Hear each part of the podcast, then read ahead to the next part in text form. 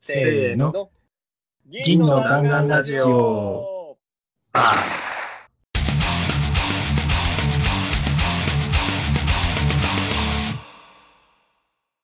い、どうも、銀の弾丸ラジオです。銀の弾丸ラジオは、チームのチームによるチームのためのラジオです。私たちはシルバーバレットクラブというチームで、普段から一緒に仕事をしています。もっとチーム開発を上手くなりたい、という思いで、チーム開発やアジャイル開発に関するいろんな話をしていくラジオです。銀の弾丸ラジオでは、フィードバックを募集しています。ツイッターで、シャープ銀の弾丸ラジオをつけて、感想、まさかり、チームやメンバーへの質問、ラジオで取り上げてほしいテーマなど、どしどしツイートしてください。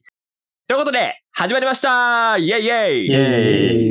イ。はい。ということでね、まあちょっとね、花粉が辛い季節なんですけど、まあ花粉に負けずにね、そうなんですよねポッドキャス。ト収録していきますか。みんな花粉症だよね。そうです。花粉症です。いやー、辛いね。まあどうにかね、花粉症に勝ってないかなと思って、ちょっと最近体を鍛えてるとところありますね。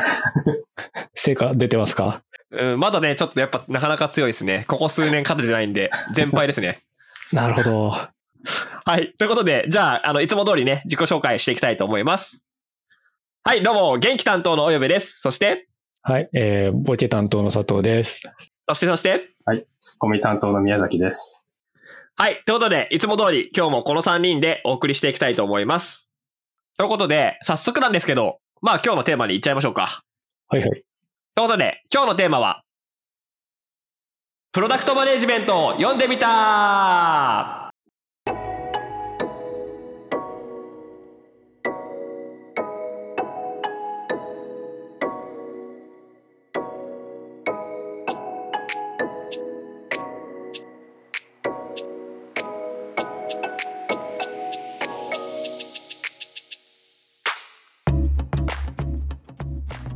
ということで、今日は、プロダクトマネジメント、ビルドトラップを避け、顧客に価値を届けるという、まあ、本の、まあ、感想とか、まあ、あとはね、僕ら結構ずっとプロダクト開発に携わってるじゃないですか。はいはい。なんで、まあ、その辺通して、まあ、感じてることっていうのを、まあ、本の内容を魚にですね、まあ、いろいろ話していこうかなと思ってます。で、ちょっと最初に、まあ、このプロダクトマネジメントっていう本の紹介をさせていただくと、えっと、これ出たのは2020年の10月に出た、あの、オライリーさんから出た本で、現状はメリッサ・ペリっていう、まあ、プロダクトマネージャーの育成とかに携わってる方が書いた本なんですけど、去年ね、まあ、安定のリュウジーさんの翻訳本として出て、まあ今結構みんな読んでるんじゃないかなと思うんですけど、僕らも読んではいたんですけど、えっ、と、このタイミングでポッドキャストを撮っていこうかなって形で、またもう一回読み直して今日収録をしていますと。はい。ということで、まあ、先にね、まあ、ざっくり、あの、読んでみた感想みたいのをそれぞれ、まあ、一言ずつちょっと話していこうかなと思うんですけど、タドリュー読んでみてどうでした？そうですね。プロダクトマネジメントに関する本って多分ほとんどないような気がしていて、その中でどういった役割とかっていうのとか、もうちょっと俯瞰的な内容が書いてあって、すごいいいなっていうのと、あの、このビルドトラップに関してはサービス開発している人は多分誰しもがあるあるって思うような内容だと思うんですよね。誰しもが経験するような失敗というか、そういったものが書いてあるし、えー後半はプロダクトマネジメントのキャリアについても書いてあって、それがなんかすごい珍しい本だなっていうふうに感じましたね。あるあるですよね。宮崎さんどうでした？はい。自分も、自分はプロダクトマネージャーではないんですけど、まあ、前半部分とかは特にビルドトラップ周りの話はあるなって感じて、まあ、振り返ると自分もそういう考えにハマってたなとか、まあ、ビルドトラップ自体の話はこの後ちょっとまたなんか話があると思うんですけど、まあ、自分もまあ、自分というか自分も含めたプロジェクトのチームだったりとかが、そういう話ができてこないまま、プロジェクトやってたなとか、反省もいろいろ出てきたなと感じています。なるほど。そうですよね。まあ自分も結構2人とまあ似ていて、まあ、やっぱプロダクトマネジメントとかについて、まあ、やっぱ確かにさっき悟り言ったみたいに日本語で書かれてる本ってあんまりなかったなっていうか、まあいくつかもちろんあるんですけど、ここまでプロダクトマネジメントでまあタイトル通りにがっつり書かれてる本ってそんなになかったなと思って、あの、すごく楽しみにしていた本で、実際読んでみて思ったんですけど、まあプロダクトマネジメントっていう題材がそうだからっていうのはあるんですけど、なんかこの本を読んで、なんかこうこれが分かったから明日から素晴らしいプロダクト開発ができるっていうようななんか答えを求める本ではなくて、まあ、この本をなんとか、まあ、自分でも読み返したいなと今後も人生も含めてなんか思ったしその時に一緒にプロダクト開発をしている人たちとこの本について話してえっと、自分たちの活動にこうフィードバックしていくような使い方をしたくなるような本だなって感じがしましたね。うん。なんていうんですかね、えっと、変な意味ではなくって、この本を読んですっきりするわけじゃないなと思いましたね。ああ、何かが分かった。でも今後これからできるっていう感じではない 気がする。そうそうそう。逆にもっとモヤモヤするっていうか、うんああ、確かにな、痛いとこ疲れたなって感じで、どうしようかなっていうふうに、なんていうんですかな、うん新しい視点とか、自分たちでもハマってしまってるかもしれない落とし穴みたいなことに気づいて、まあ、どうしようかっていうふうにね、話せるといいかなっていう感じはしましたね。うんうん。うん。で、まあ、あの、こっからはですね、まあ、本の話、まあ、実際内容を細かく話していくっていうよりは、あの、本、ざっくり気になったこととかも話していきたいと思うんですけど、ざっくりちょっと本の、まあ、あの、大事な単語とかの話をしていくと、これ、原著が、あのビルドトラップっていう題名で、日本語の翻訳された時の本がプロダクトマネジメントっていう風になってるんですけど、その、ビルドトラップっていう言葉が、まあ今結構 SNS とかいろんなところでも出てくるようになったりとか、まあデブサビでもビルドトラップに関する講演もあったりしたんで、ちょっとずつこう浸透してるというか、あの出てるかなと思うんですけど、じゃあそのビルドトラップって何なのかって話だけは先にしとこうかなと思っていて、まあ本に書いてあることをそのまま持ってきたんですけど、それを読み上げると、組織がアウトカムではなくてアウトプットで成功を計測しようとして行き詰まっている状況と。でもうちょっと分かりやすい言葉に、あの読み替えるとですね、まあ、実際、実際に生み出された価値ではなくって、まあ、機能の開発とかリリースに集中しましてしまっている状態っていうのは、まあ、この言葉の方がもしかしたら僕らは分かりやすいかなと思うんですけど、まあ、あるあるだなって感じですよね。ね。これだけでも。いやーやったことあるな。やったことあるし、まあ胸が痛いところもいっぱいあると思うんですけど、うんまあこういうのがビルドトラップっていうもので、まあそうやって定義したときに、このビルドトラップに陥ってしまう罠というか状況って結構いくつかいろんな要因があるかなってところで、この本って結構すごく幅広くってですね、うん。そのいわゆるプロダクトマネージャーとか開発者みたいなその役職とか役割による、まあいろんな弊害って話ももちろん入ってくれば、えっと、チームレベルの話ってところから組織とか、あるいは予算とか、そのキャリアみたいな話も結構幅広く、プロダクトマネジメントに関してふらあの触れられていて、で、えっと、さっきもちょっと話したみたいに、じゃあこうしなさいって具体的ななんかこう解決策が提示されてるわけではなくて、それって多分おそらく全然組織とかによって形態が違ったりするものなので、むしろ、あの、こういうビルドトラップに陥ってないですかっていうのを、まあちょっと読みながら、自分たちのなんか状況と照らし合わせて考えていくような本なのかなと思ってますね。うん。だからなんか、まあトラップって名前ついてる通りで、落とし穴を知って、落とし穴を避けていきましょうみたいな話を、まあ前、リュウジさんがどっかでした気がするんですけど、うんそんな感じの本なのかなっていうふうに思いましたね。っていう感じで、まあなんか、こっからはね、本で気になったこととか、まあもうざっくり、もういろいろ喋っていこうかなと思うんですけど、まずやっぱ結構最初に面白かったなと思うのは、その、やっぱりプロダクト主導、まあプロダクト駆動とかそういうか、まあ今ね、そういうふうに、やっぱプロダクトを大事にしていこうかって話が、開発とか、そういうね、進め方を目指していきましょうって話がある中で、そのビルドトラップに陥ってしまいがちな組織の、まあなんかいくつかのパターンみたいなのがあって、まあ例えば、セールス主導になってるとか、えっと、ビジョナリー主導になってるとか、あとはテクノロジー主導になってるみたいなこと、いうのがあって、まあ、これどれがいいか悪いかって話ではなくて、自分たちのその今の組織が、ど、どのパターンに近いのかなっていうふうに、ある意味当てはめて考えて、で、えっと、プロダクト主導じゃなないものが結構大事になってしまってる。まあこれ普通によくあると思うんですよね。うん。うんうん。うん。っていう時に、えっと、そ、その、それ、それをそのままやってしまうと、ビルドトラップに陥ってしまう可能性があるので、まあ、ちゃんとちょっと大丈夫かなっていうふうに、こう、一回ね、えー足元確認するじゃないけど、まあ、っていう感じなので、あの、ここは結構わかりやすいなと思っていて、まあ、あの、組織の形態だけじゃなくって、その時のプロジェクトの状況とかにもよると思うんですけど、ね、これ多分おそらくプロダクト開発に携わったことある人だったらみんななんとなくね、思い当たる節が出て出てくると思うんですけど、まあ例えばちょっと新しい技術に寄りすぎていて、それを使うことが前提になってしまって、まあテクノロジー主導ってやつのパターンとか、いや、あるある陥ってないかなとか、あるあるじゃないですか。うん。セールス主導もね。そうそう、セールス主導ね。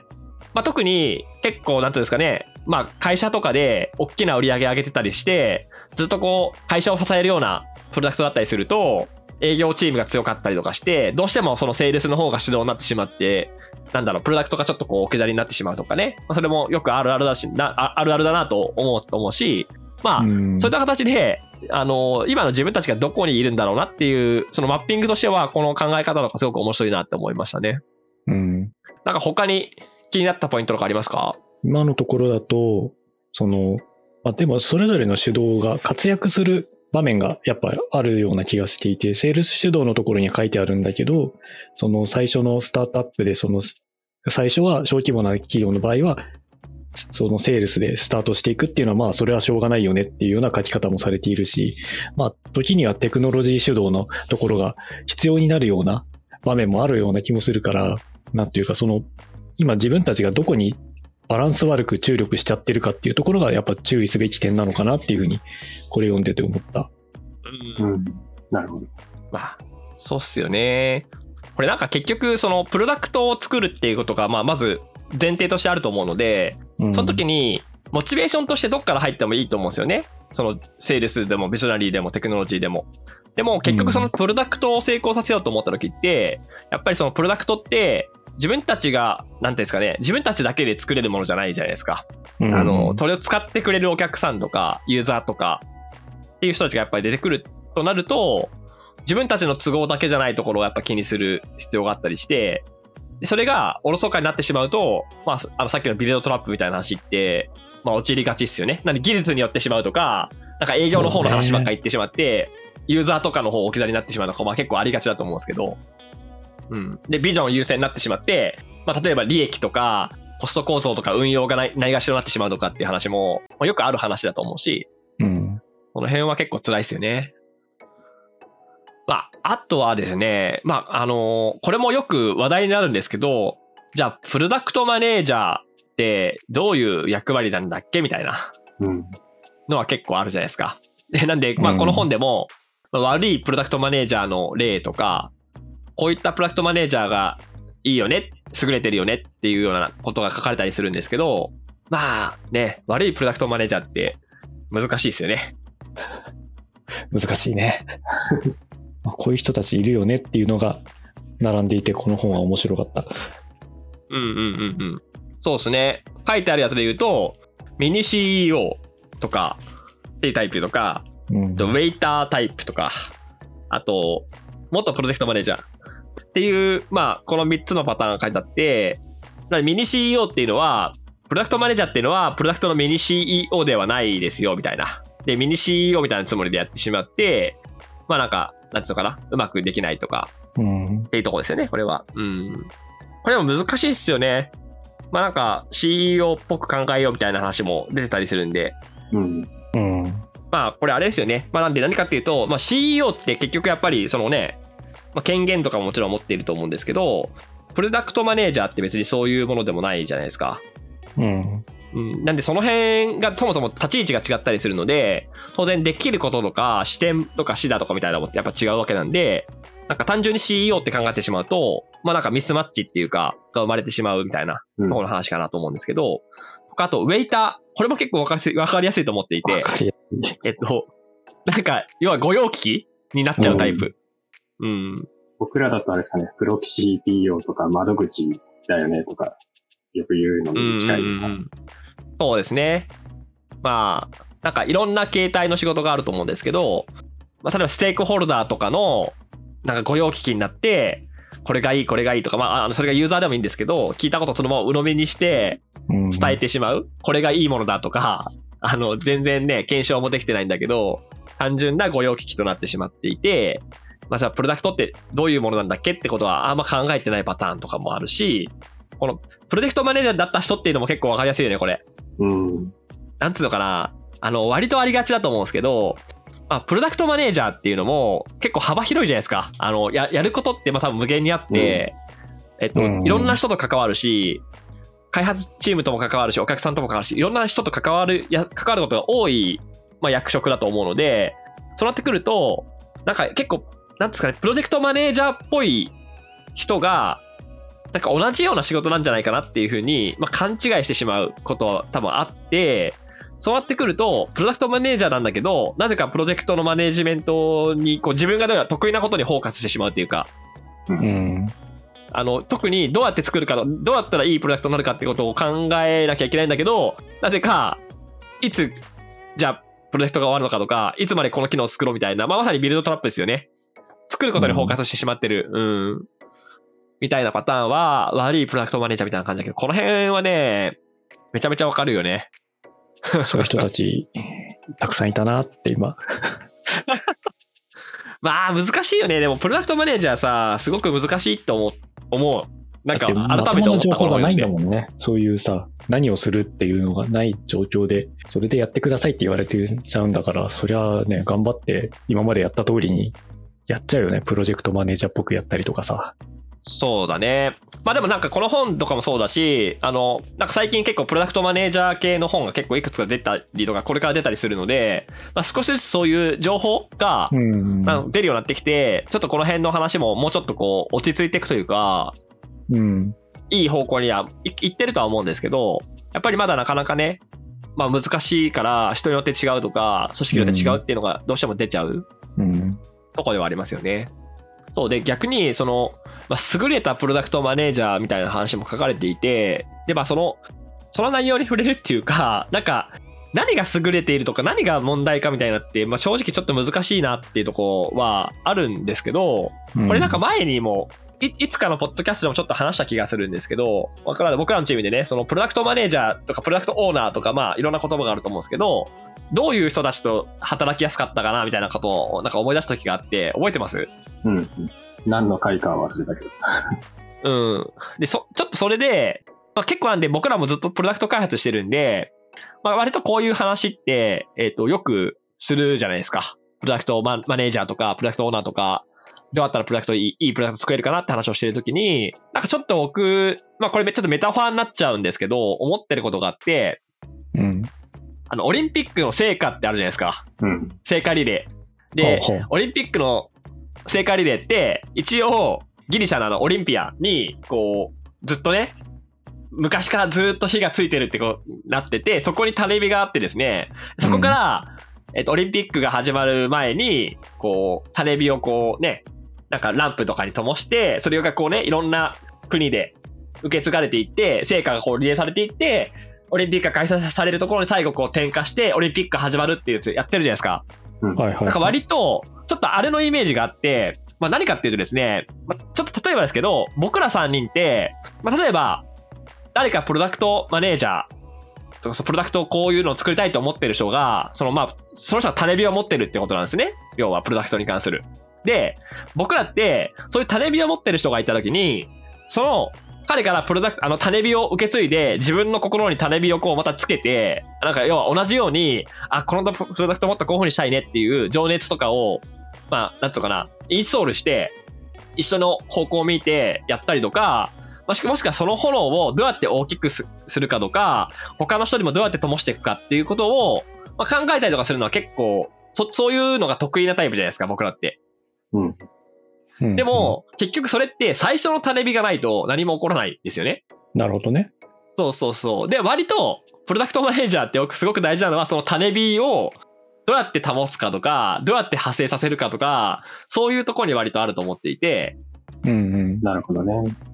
うん、これだけは、何ですかね、あの、さっき言ったみたいに、その火炎をどうやって広げるかとか、自分も共感をして、えっと、同じ方向を向いて、自分たちができることを、まあ、いろんなことやろう、みたいなことは、なんかできるんで、まあ、ちょっと極端な話をすると、どうやってやるかみたいな部分とかは、えっと、別にエンジニアリングだろうと、プロダクトマネジメントって言われる分野なのかわかんないけど、まあ、ある程度、なんかサポートできるっていうか、一緒にできるじゃないですか。うん。うんうん。だけど、そのなんか、なんていうんですかな、情熱を最初に起こすとか、なるほどねなん。か、この人、わけわからんけど、情熱だけはあるなみたいなのだけは、真似できなくない？そうですね。なんだろうね。そこは確かにね、必要な要素だとは自分も思っている。うん。それここの言語化は難しいんだけど、だからなんかその、どういうプロダクトマネージャーがいいとか悪いとかってわかんないんだけど、なんかやっぱそ,、うんそれだけは、なんつうかな、自分たちでできないことなので、まあ正直言うと、いろんなスキルあるじゃないですか。あの、この本にも書かれてるけど、プロダクトマネージャーとしてこういうスキルがあった方がいいよとかっていうのはいっぱいあると思うんですけど、うん正直スキルはどうにでもなるとこが、なんかまあ、あるなと思っていて、うん。うんうん。うん、それ、それよりは、なんかこのね、そういう種火を持てるというか、情熱とかを心に持ってる人みたいのは、僕はそういう人、なんかこれまでのね、いろんなプロダクトマネージャーの人と付き合ってきたけど、まあこの人すごくやりやすかったなっていう、その、単純な相性っていうか、自分たちのこう好みとかで言うと、まあそういう人と働いた時はやっぱ一番楽しかったなって思いはあるんで、うんまあ、そこがやっぱりプロダクトマネージャーの、まあ、イメージっていうか、あの僕らが多分求めてしまうものってそこなのかなって思いましたね。確かに。自分たちで持ち得ないものを持っているかどうかっていうのは確かに。で、そしてそれがないとどうにもならないからね。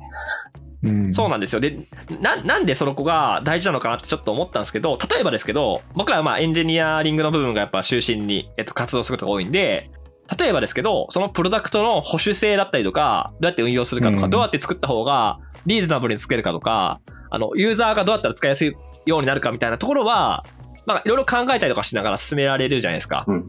うんうんでも、それって、今の言った保守性とか、なんかユーザービリ、なんでもいいですけど、なん何の言葉でもいいんですけど、その辺って、プロダクトにとってもちろん大事な要素ではあるんだけど、えっと、コアじゃないですよね。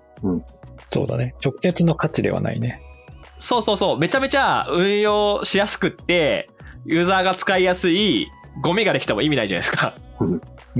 そうそうそう。そんなの誰も欲しくないんで、そのなんかコアってなる部分が、まさにこの情熱とかって言われる部分だと思ってて、そのなんか種火とかみたいな部分で、要は、なんか、作っててうまくいかなくなったりとか、わけわかんなくなる時ってやっぱあるじゃないですか。なんか、えっと、ユーザーに調査してもうまくいかないとか、どうしようどうしようっていうふうに思った時に、今考えてることとか、これまで積み上げたものを一回ちょっとぶっ壊して、もう一回どうしようってこう思考を考えたりとか、組み立てたりとか、もう一回こうユーザーテストし,、ま、し始めたりとかするときって結構そういうのを繰り返していくのが結構プロダクト開発だと思ってるんですけど、その時に、そのさっきの種火がなかったら、火が消えて終わりなんですよね。単純に。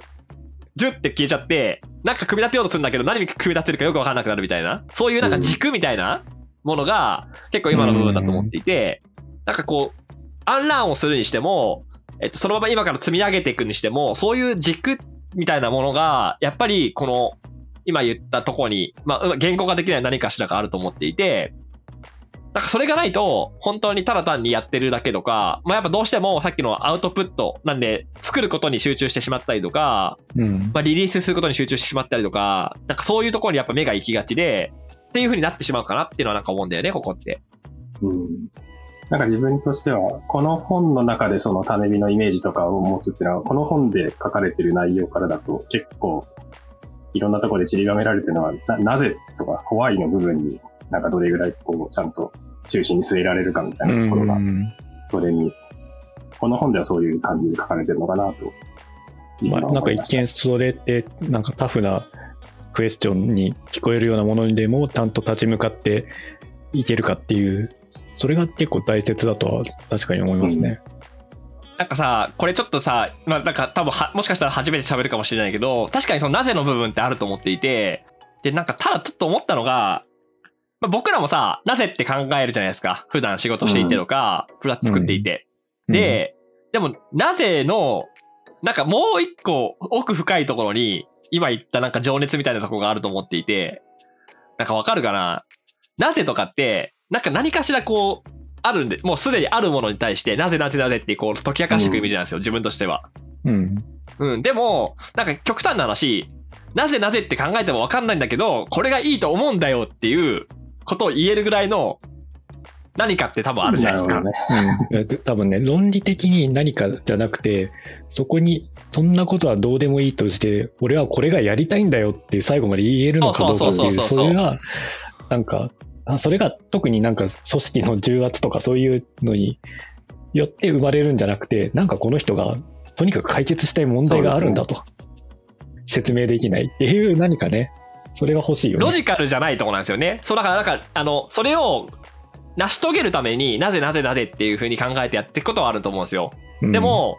根幹となる思いみたいなものは、なぜって説明できなくって、それがいいと思うからとか、うんあの、この人の問題を解決したいと思うんだよ。それなんでって言われても、多分うまく答えられないみたいな。うんなんかそこが、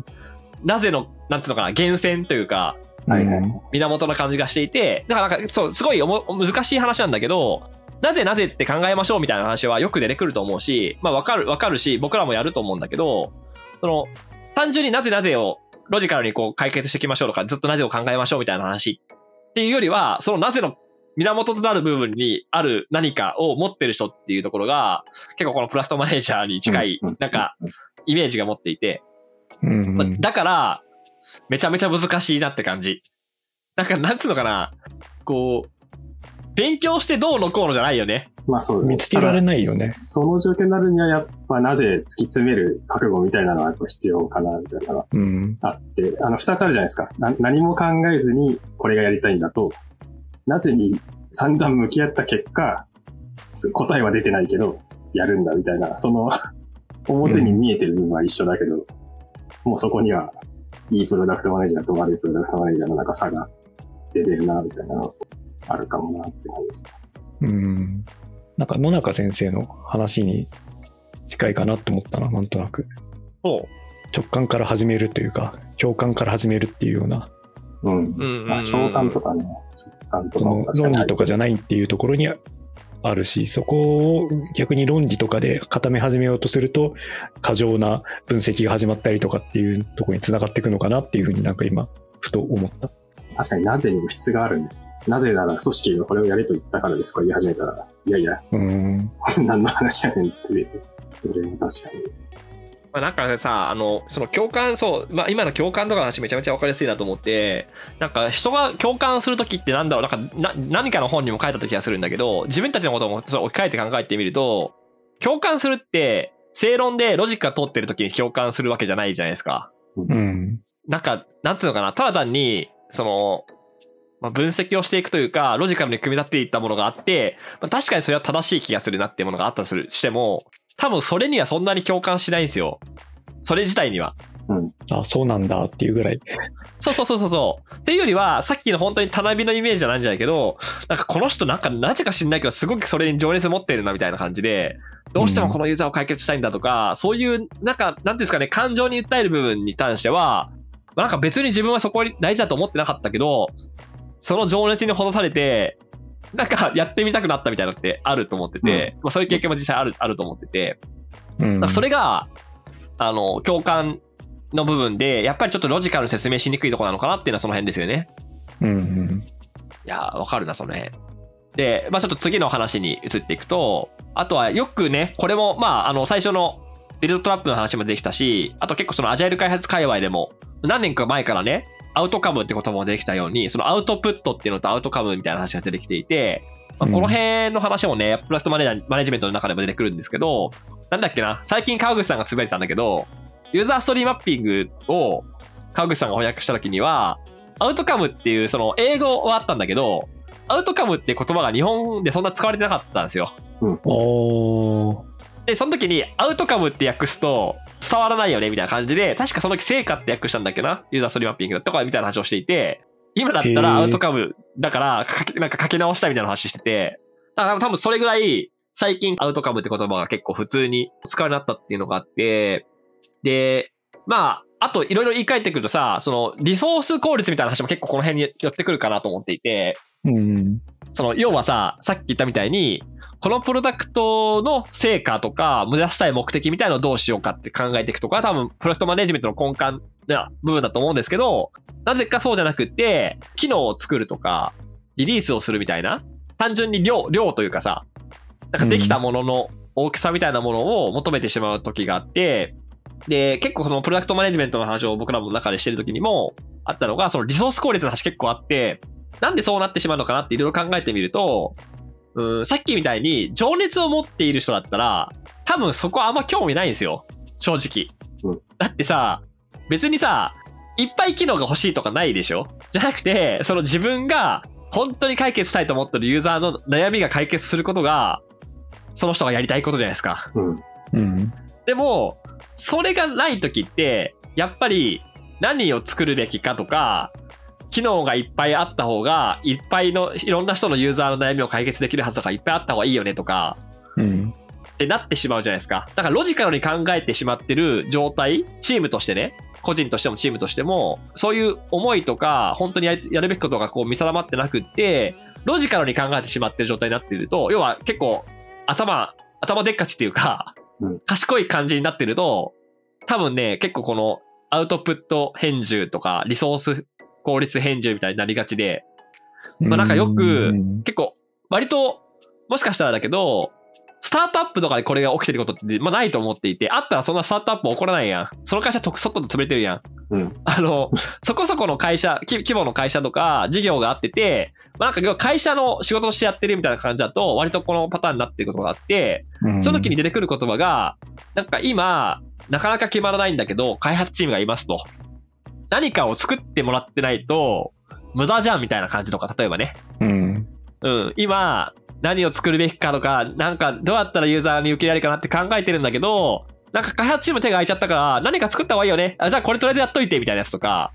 そういう感覚？まあ無駄に人が多いとそういうことが発生しそうだよね。マネージャーとしては、なんかね、ちゃんと仕事を与えないといけない。ただ仕事を与えないといけないっていう名目がないといけないから、じゃあ、そんなに優先順位高くないかもしれないけど、この辺を着手していこうみたいなことがね、そうそう始まっちゃそうそうったりとかは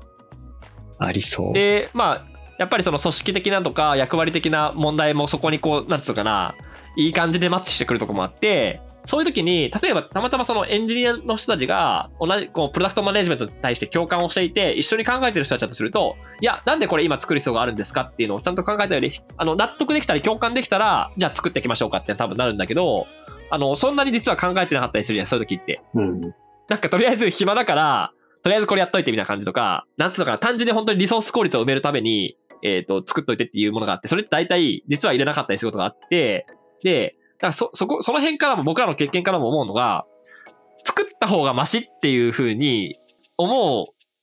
人が割と多いんだけど、作らない方がマシっていうのは結構多いなと思うんだよね。うん。そうですね。うん、難しいんだけどね。あの、とりあえず機能を作ってある、機能がいっぱいあるって状態よりは、す少なくなってる状態っていう方が、実は価値があることがあるなって経験値があって、それに対しては相反する考え方なんですよ。暇だから作っとこう。あんまり考えてないし、うん効効果もないかもしれないけど、それで作っといてっていうのは、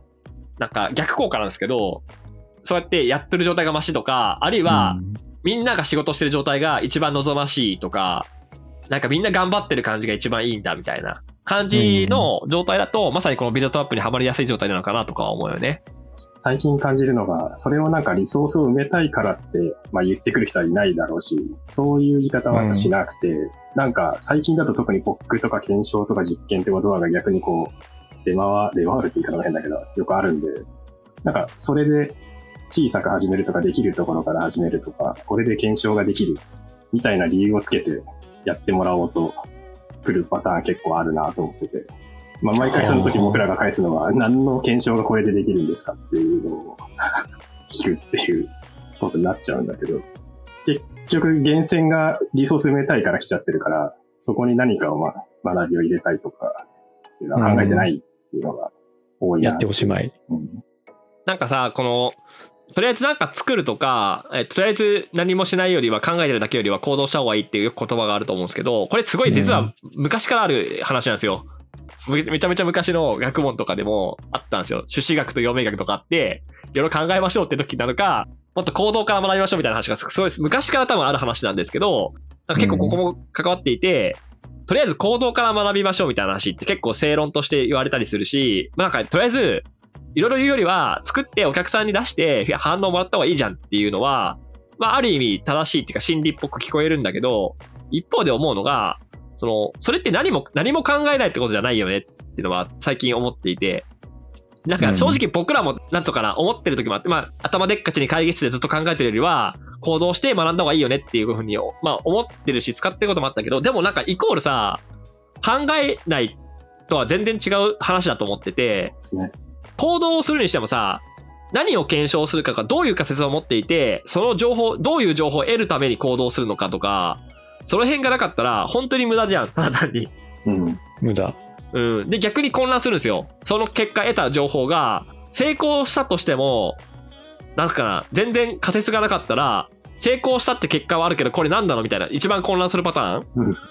で、失敗してもよくわからんし、みたいな。そうなんです。っていう風になってしまってるから、やっぱりさっき言ったみたいに、それって、えっと、どっかで考えることを結構諦めてしまってるとこがあると思っていて、言葉ではいろいろいいこと言うんですよ。コストカットをするとか、えー実はこれは、えっ、と、社内の他のサービスに流入を流してるから社内の貢献があるんだよねとか、まあ聞いた聞いたことあると思うんだけど、僕らも。そういう言葉って、いかにも正論っぽく聞こえるんだけど、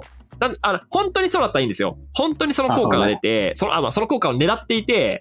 うん。ロジック、まあ、あの、あくまで仮説なんだけど、こういう機能を追加するとユーザーがこういう風に動いて、結果としてこれぐらいのパフォーマンスが生まれたら、これぐらいコストがカットされるとか、これぐらい他の社内のサービスにユーザーが流れるから、他のサービスが嬉しくなるから、この機能はやる意味があるよねってとこまで突き詰められてればいいんだけど、あの、ありがちなのが、そういう言葉で正論を語るときって、あんまり考えてないことをごまかすために、コストカットが意味があるんですよって言っているだけのことがあって、それに対して、なぜですか？これ本当にそうなのですか？っていうのをこう突き詰めていこうとする。突き詰めていくと、えっと、それがさっきのループに戻っていて、いや、そんなこと考えてもわかんないからとりあえず作ろうよ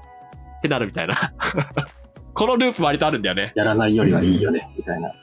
そうそうそうそう。コスト増える場合だってあるんだからねって。そうなんですよ。コストカットって言ってるんだけど、まあ、結局例えばどういう機能を作るかだけの話に終始していて、その時の運用がどうなるかみたいな話が全然突き詰まっていなくって、機能が仮にめちゃめちゃ成功してうまく作れたとしても、その機能を追加したことによって、運用費用がかさんでるから、全然コストカットにならないとかって結構割と普通にあるじゃないですか。僕ら最近業務システムを作ってるんでよくありがちなんですけど、その辺のなんかね、どこまで突き詰めて考えてるかっていうところと、まあ、かといって、もちろん机上の空論になってもいけないので、行動からちゃんと結果を得て学んでいく、ユーザーに声を聞くとか、あの、早く出してフィードバックもらうってことも大事なんだけど、なんか考える部分と考えない部分の、なんていうんですかね、取捨取捨選択っていうか、選球眼みたいなところが、なんかすごく大事だなって最近思いますね。確かに。生々しいな。生々しいよね。まあ、生々しくなるよ。だってプロダクト開発の話だもんね、これ。普段のことだからね、本当に。そうそうそうそう。そう。あとはちょっとまあ、あの、ちょっと変化球だけなんだけど、まあ、あの、僕ら一応エンジニアっていう役職だったりすると思うんで、じゃあ、この本って、まあ、プロダクトマネージャーとかプロダクトオーナーとかビジネス側の人とかが読む本なのかっていうと、まあ、そんなことないなってやっぱ改めて思って、うんうん。あの、この本にも途中で書いてあるんだけど、まあ、要はいわゆる役職、スクラムでも何でもいいんだけど、まあ、そのプロダクトマネージャーとかプロダクトオーナーって人がいて、えーまあ、じゃあ開発チームみたいな人がいてっていう時に、やっぱそこって、物理的に人が分かれていたりとか、で組織が分かれていたりとか、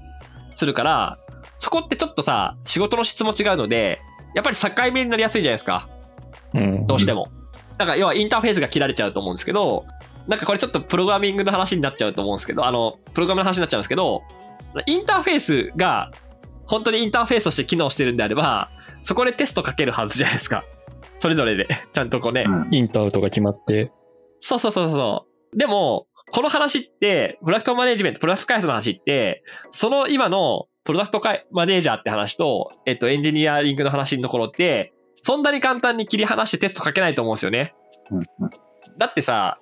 それってさ、もう要件がバッチリ決まっていて、じゃあ要件の確認をします。で、作ったものが正しいことを確認しますっていう風になってる話って、これもうあれじゃないですか。よくある従来型の開発の話になるじゃないですか。うん。それができないから困ってるから、どうしようどうしようって僕ら考えてるわけなんで、やっぱりそのうん役割として、そこで切って、インターフェースを切って、こっちはこっちの責任を果たしましょう、こっちはこっちの責任を果たしましょうっていうのがもう無理なんですよね。そもそももう今の段階だと。だからやっぱり、さっきの話に戻ると、この本のプロダクトマネージメントの書かれてることっていうのを、じゃあ僕ら関係ないよねって話にやっぱどうしても絶対できないと思っていて、このプロダクトマネージメントの話とかっていうのは、僕らの守備範囲内だなってやっぱ改めて思ったんですよ。うん。そうですね。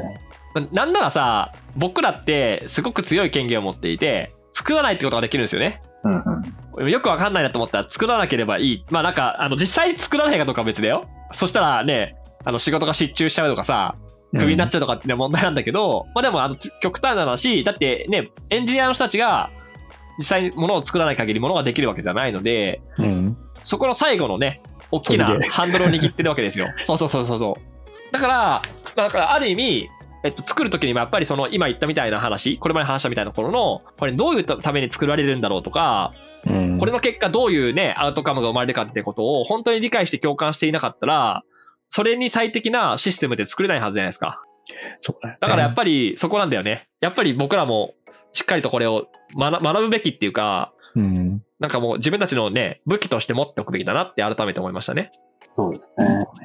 プロダクトに関わる人が全体が備えなきゃいけない機能っていうか、それぞれの立場で視座とか視点は違うかもしれないけど、一部の人だけが分かってるでいけるものじゃないっていうのはその通りです。うんそうなんかユーザビリティとかビジネス、ん？リアビリティとかフィージビリティのなんか円の図がよくあるじゃないですか。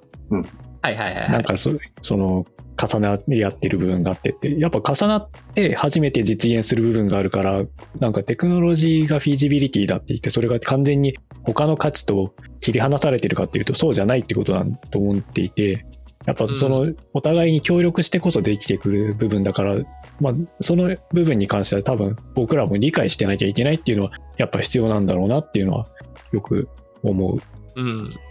そうだね。だから極端な話ね、作り手として、一番プロダクトに興味を持って、まあ、あの自分たちに情熱を持っていてもいいし、他の人の情熱を自分たちの胸に灯してもいいと思うんですけど、そこにプロダクトマネジメントっていう根幹があれば、あの変なプロダクトは少なくとも作られない状態になると思うので、やっぱり最後の砦感として、あのすごく大事なことかなっていうふうに改めて思いましたね。うんまあ、ちょっとね、僕らのやってる仕事まさにそのものの内容なんで、まあいろいろね、あの話は尽きないと思うんですけど、まあ最後に、あの、まあなんかせっかくなんでこのね本読んで、今日話したことも含めて、それぞれ一言ずつちょっと話して終わろうと思うんですけど、例えばどうですか？そうですね。この本もそうだし、なんか改めてプロダクトマネージメントっていう仕事って、なんかすごく大変だなって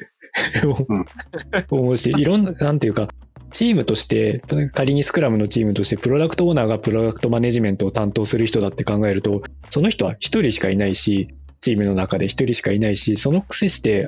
あの、向かい合う相手はたくさんいるっていう、その、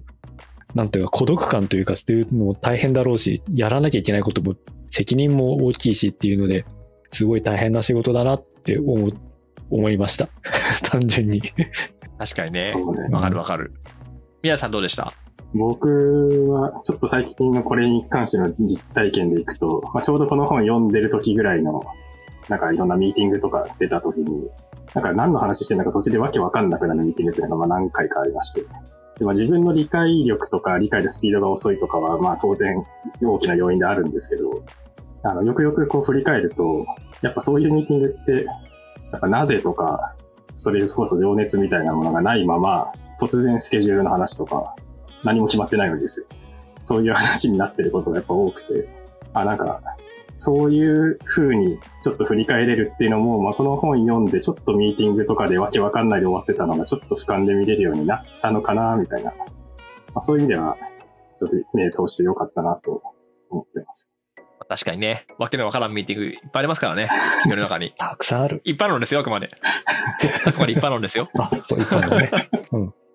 はい。で、えっと、まあちょっと自分の感想になると、なんか改めて思ったんですけど、まあなんか変な意味じゃなくてなんですけど、さっきのそのプロダクトマネージャーで情熱大事だねっていうところで、やっぱ改めて前々から思ってたんですけど、やっぱ情熱って言葉が出てくるからよりそうだと思ったんですけど、やっぱプロダクト開発って、まあ愛って大事だなって思ったんですよね。このプロダクトがすごく好きとか、このプロダクト本当に愛してるじゃないけど、それぐらいのなんか、なんつうのかな、愛もさ、説明できないじゃん。なんで好きなのかとかさ、趣味でも、で誰かね、あの、人でもいいんだけど、その理由ってそんな、なんかこ言葉で言えるかもしれないけど、じゃあ本当にそれが正しいかどうかって分かんなかったりするじゃないですか。うんなんか、それに近いなと思っていて、で、もちろん、愛が、愛とか情熱だけあってもどうにもならんっていうのはあるんだけど、でも逆に言うと、愛とか情熱がなかったら何も起こらないじゃないですか。うんだからなんかこのプロダクトマネジメントの方の本本を読んでも、愛は生まれないなって改めて思ったんですよね。なんか、なんつうのかなそこは。書いてないってことかな。うんそ、そこは書いてない。そこは書いてないんだけど、見つけ方というか。愛が仮にそこにあったとして、その愛を簡単に消すことはできるじゃないですか。うんなんかそのビルドトラップみたいなことが起きて、すごくいい情熱を持っていたんだけど、それをたやすく消してしまうとか、もしくは、もちろんプロダクトなんで、やってみないと当たるかどうかって分かんないとかもちろんあるんだけど、その勝負にすら、勝負の土俵にすら登ってないこと結構あると思うんですよね。それ以前の問題でもうダメだか、そもそも。なんかもうコスト計算がおかしいとか、全然ユーザー、あの欲しいユーザーに対してリーチできてないとかっていうところで潰れてしまっているものが圧倒的にあると思うので、そういうトラップにはまらない。まあ、名前がそう、ビデオトラップなので、トラップにはまらないことが書いてあるけど、やっぱり根幹として大事なことは、その愛って部分だなっていうふうになんか改めて思ったので、まあ、愛って難しいな。愛ゆえにって思いましたね。愛ゆえに。愛ゆえに。はい。って感じでね、まあ今日はちょっとこのプロダクトマネジメントの方について、えー感想戦をしたんですけど、なんかあれですよね、確か3月ぐらいに、えっと、プロダクトマネジメントのすべてっていう、あの、及川さんとか小翔さんの書かれた本も出るみたいなんで、まあその本とかもぜひまた読んでみたいなと思うし、これからもね、プロダクトマネジメントのことは僕らも勉強していこうかなっていうふうに改めて思いましたと。はい。はい。こんなもんすかね、今日は。そうっすね。では、いつもの締め方で締めたいと思います。いきますよ。せーの。閉店。ガラガラありがとうございました。